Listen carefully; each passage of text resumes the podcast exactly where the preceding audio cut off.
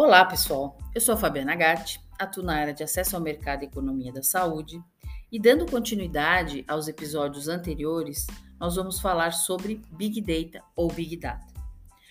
Os sistemas de saúde mundiais, eles estão enfrentando enormes desafios devido ao envelhecimento populacional, ao volume de dados em saúde que vem sendo criado e acumulado continuamente e que vai crescer exponencialmente nos próximos anos, sendo ainda mais difícil armazenar, analisar e interpretar esses dados. Essa enorme quantidade de dados acumulados de várias fontes, como os registros eletrônicos de saúde, as imagens médicas, o sequenciamento genômico, os registros dos prestadores de serviços, dos pagadores, as pesquisas clínicas, os dispositivos wearables, como o smartwatch, os dispositivos médicos em si, entre outros. Tudo isso é conhecido como Big Data. O Big Data, então, ele é composto de várias informações obtidas por diversas fontes e tipos de fontes e ele apresenta em si mais ou menos cinco dimensões, chamadas de 5Vs: volume, velocidade, valor, variedade e veracidade. Porém, há uma recente discussão sobre o termo big, grande, que não seria mais um parâmetro definidor do big data, mas sim o quão inteligente esses dados são qual é o valor desses dados para a área de saúde? Que depende, então, da capacidade analítica de padrões para transformar os dados em informações significativas.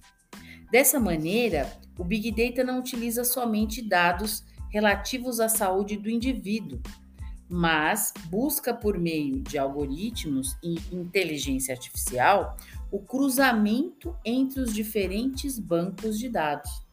Dessa forma, as análises de dados de Big Data, elas passam a ter uma perspectiva mais ampla, baseada nas populações, e passam a ser capazes de transformar essas informações de saúde do mundo real em evidências científicas.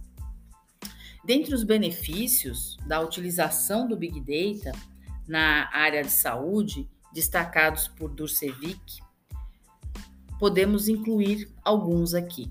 O diagnóstico precoce de doenças e surtos epidêmicos, podendo então se tratar com mais facilidade, efetividade, qualidade nos resultados, a capacidade de tomar decisões médicas mais assertivas com base nas informações de diferentes fontes, a redução da probabilidade, por exemplo, de reações adversas com maior segurança para o paciente e melhor qualidade no tratamento. A redução, por exemplo, dos custos operacionais, pois melhores resultados para o paciente também são importantes para uma economia a longo prazo, visto que haverá aí uma, perma uma permanência menor no hospital, menos admissões e reinternações. E também o desenvolvimento de novas terapias e inovações no tratamento. Bom, pessoal, por esse episódio é só. Voltamos no próximo falando um pouco sobre a internet das coisas. Até lá!